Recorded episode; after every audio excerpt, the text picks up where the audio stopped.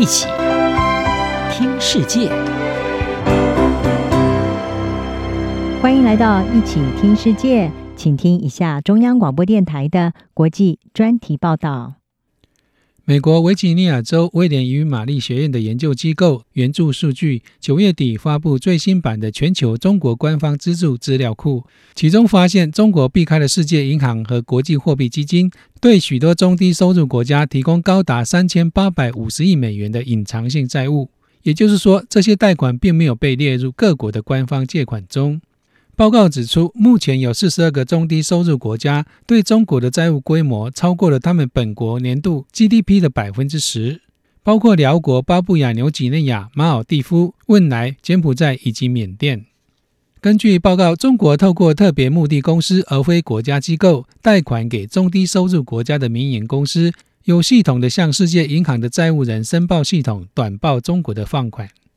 这让各债务国以及其他放款国难以对参与“一带一路”所付出的成本和获益做出评估，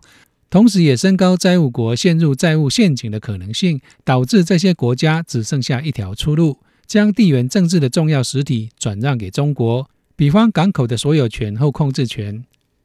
援助数据执行长也是报告撰写人之一的帕克斯向日经亚洲指出，这种做法模糊了私人和公共债务之间的区别，并对中低收入国家的公共财政管理构成重大挑战。许多国家原本就背负沉重的债务，中国再利用创意增加了如此庞大的隐藏性债务，连各国政府都不清楚自己到底欠了多少钱。帕克斯指出。这些中低收入国家向中国取得这些隐藏性贷款，其实支付了较高的成本。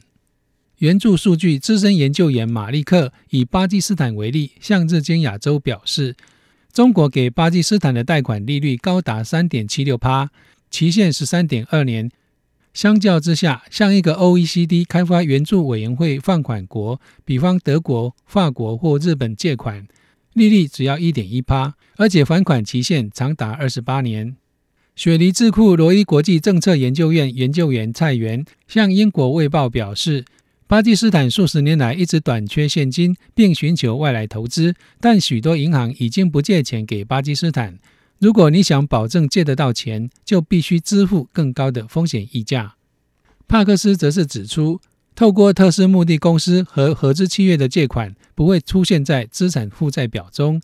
让这些中低收入国家的政府方便推动大型公共基建计划，而不会在债务上出现赤字。然而，英国广播公司记者山利亚指出，批评者开始担忧，中国所资助的项目产生的高息贷款，正迫使许多国家的民众不知不觉背负天价的债务。今年六月。美国总统拜登在七大工业国高峰会上宣布一项重建更好世界的全球基建融资计划，为开发中国家提供财政支持，主要目的就在抗衡中国的一带一路倡议。帕克斯认为，重建更好世界将增加基础建设融资市场的选择，可能促使一些国家高调放弃一带一路。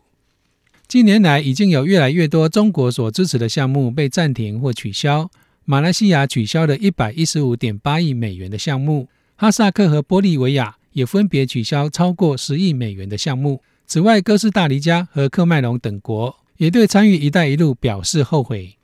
而在过去两年中，中国“一带一路”的贷款步伐也因借款国反弹而减缓。美国乔治城大学法学教授吉尔本向 BBC 表示，国家可能并非容易对付的借款人。如果一个国家无法偿还债务，要期望他们交出港口这样的实体资产，并不实际。